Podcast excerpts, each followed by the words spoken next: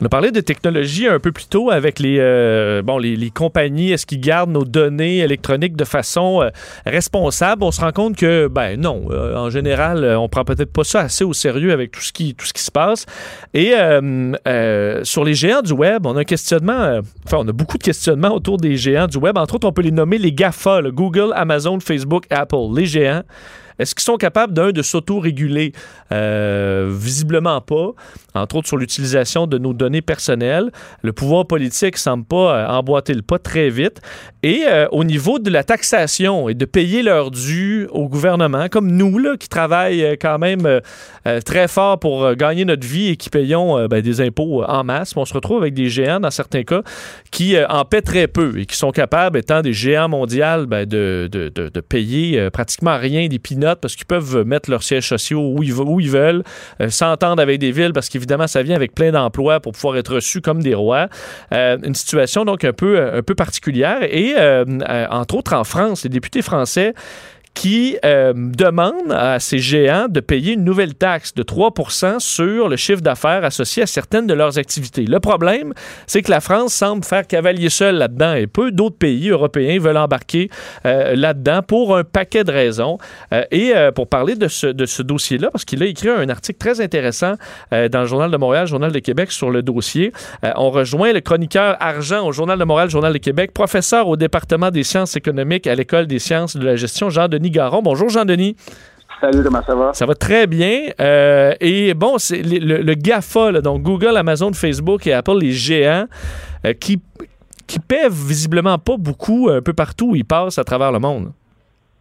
Oui, ben exactement. Le premier constat, c'est que d'abord, ces entreprises-là, puis soit dit en passant, comme n'importe quelle entreprise, grandes entreprises qui ont des actionnaires qui veulent maximiser leurs profits. Ces entreprises-là payent aussi peu d'impôts que possible. On peut pas nécessairement leur en vouloir. Hein. ils feront pas de cadeaux euh, pour le fun. Je comprends qu'ils diront pas on va payer tant d'impôts juste pour le plaisir parce que c'est pas parce qu'on est forcé.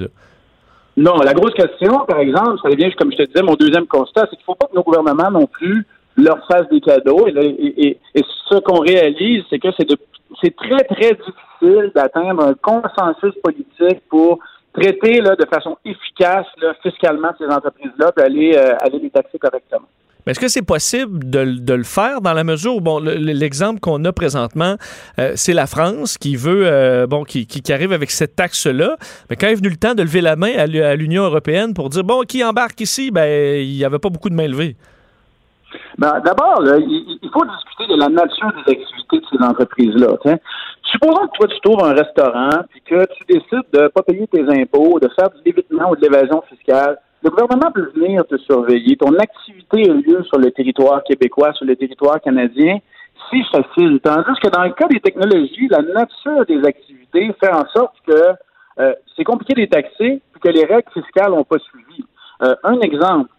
Si, par exemple, toi, tu es un chauffeur Uber et que tu charges euh, charge via Uber le prix de tes courses.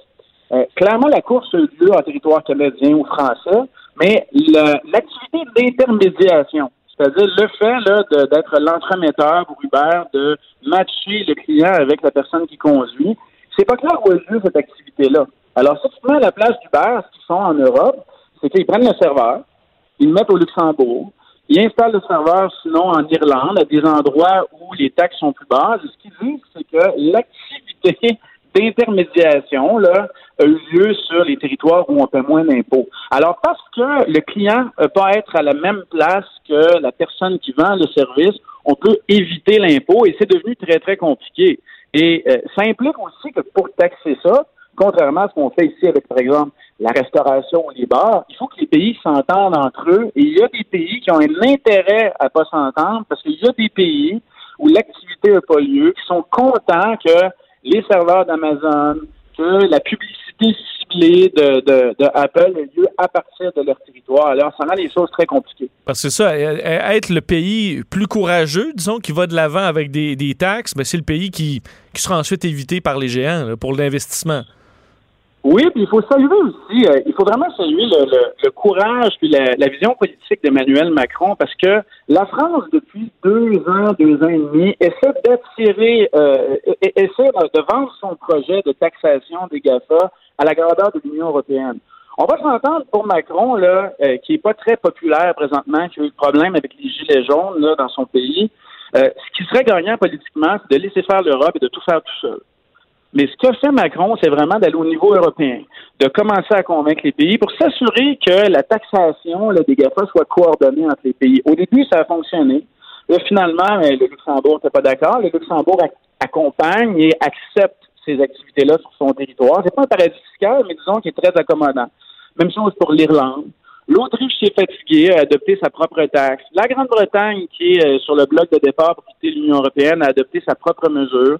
La France s'est fatiguée, a décidé sur certaines activités bien ciblées de taxer 3% du chiffre d'affaires sur son propre calcul de ce que les GAFA font comme chiffre d'affaires en France. Puis si tu veux des chiffres, là, euh, l'année en 2017, selon ce que déclarent ces quatre entreprises-là, Google, Apple, Facebook, Amazon, 47 millions, 47 millions d'impôts ont été payés au fisc français. 47 millions. Si tu regardes le chiffre d'affaires de ces entreprises-là, il faut, bien se tenir sur nos chaises. Google a fait 325 millions de chiffre d'affaires en France. Hmm. Apple a fait 800 millions de chiffre d'affaires. Amazon a fait 380 millions. Facebook, 55 millions de chiffre d'affaires. Et toutes ces entreprises-là, ensemble, ont à peine payé euh, quelques pinottes en impôts. Alors là, la France, avec sa nouvelle taxe, espère euh, récolter 600 millions de nouveaux revenus. Euh, le Canada, souvent, bon, on se vend d'être un pays, pays moderne, à l'avant-garde, puis à ce niveau-là, puis c'est sur plein de niveaux, au niveau de la protection des données ou autre, on dirait qu'on n'est pas là pantoute. Est-ce que c'est le cas dans le monde fiscal aussi? Ben, il y, a ce qu'on voit et ce qu'on voit pas. Euh, c'est sûr que le Canada, présentement, c'est pas un des pays qui se bat le plus fort pour harmoniser les règles fiscales. Euh, puis pour s'assurer qu'on taxe ces entreprises-là correctement. Les experts aussi évaluent que nos pertes fiscales qui sont liées à ces entreprises-là sont euh, légèrement moindres à ce qu'on voit en France. Et effectivement, le Canada, c'est pas un grand leader. Maintenant, au niveau de l'OCDE, il y a des négociations qui ont lieu. Il y a un accord de principe qui a eu lieu pour améliorer la taxation des GAFA, mais l'accord n'est pas encore, euh, disons qu'on est loin de la coupe aux lèvres, qu'on n'a pas atteint un accord final. Euh, pour progresser, il faut que les États-Unis arrêtent de se boquer, que les États-Unis décident d'emboîter le pas, et c'est tranquillement en train d'arriver. Alors, il y a plusieurs pays qui, disons, euh, sont pas en tête de file pour convaincre le reste de la communauté internationale d'agir. Euh, plusieurs pays asiatiques qui bénéficient de ces activités-là européens. Le Canada, on n'est pas le leader. On a aussi un très mauvais historique, si tu veux, à, faire respecter nos propres lois fiscales. Quand tu penseras à Uber, ce qui est arrivé à Uber, hmm. Euh, ce qui est arrivé avec Netflix, euh, on, ne serait-ce que pour faire appliquer notre propre TPS, on a un peu, disons, on a un peu fait rire de nous. Mais donc, mais peut-être que dans les coulisses, le Canada agit davantage, mais c'est clair que pour monsieur, madame, tout le monde, on n'est pas leader. Mais justement, parlant de monsieur, madame, tout le monde, est-ce que la population en général en laisse un peu plus passer à ce qui est nouveau, là, des compagnies, puis là, Uber est arrivé, puis d'autres sont arrivés, puis tu veux, c'est la modernité, tasser tout le reste, puis laissez-les arriver parce qu'on veut le nouveau truc qui va, bien, qui va vite. Euh, est-ce que ça, la population est pas là, les bras en l'air, à dire qu'il faut que Facebook ou Uber ou euh, Netflix ou paie davantage? Mais tu vois, il y a une espèce de il y a une espèce de contradiction là-dessus, parce que quand, quand on sonde les gens, ça c'est le cas avec les Français, il y a clairement une frustration de la part de la classe moyenne, même des gens les plus pauvres, le fait que eux paient, eux paient leurs impôts. Eux paient pour des services. Quand il y a des rationalisations pour se rapprocher, enfin pour réduire le déficit, que ce sont eux qui en font les frais, que les entreprises euh, paient pas suffisamment, ils font de l'évasion fiscale parce qu'ils ont les moyens de le faire, les moyens techniques, les moyens légaux, puis il y a suffisamment de euh, juridiques. Maintenant, c'est assez complexe parce que quand tu regardes les marques de commerce les plus puissantes, celles les plus respectées, celles auxquelles on fait le plus confiance, lesquelles tu penses qu'on trouve en tête de liste? Euh, Exactement ces entreprises-là. Les gens à qui on fait confiance. Google, Apple, Facebook, Amazon, tu les nommes.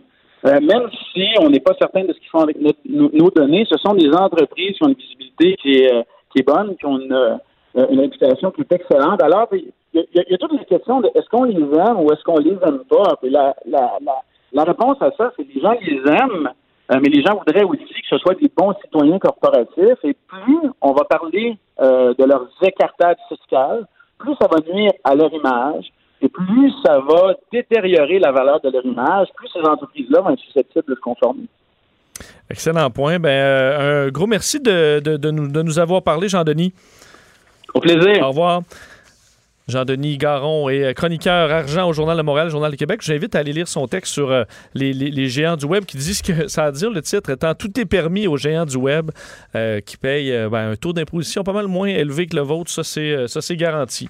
On fait une petite pause et au retour, parce que vous savez peut-être, parlant du, des géants du web, c'est le Prime Day sur Amazon. Et ben, la livraison rapide d'Amazon a son coût. On en parle au retour.